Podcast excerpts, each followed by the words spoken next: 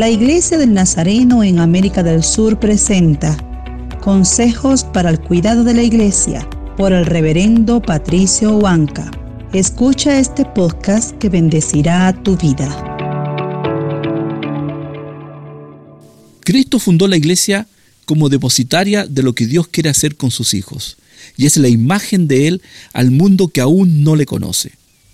Pablo, al imponer estos requisitos, no estaba poniendo obstáculos para el servicio, más bien quería situar el principio de que un líder era un representante de Dios y por eso su vida debía ser irreprochable.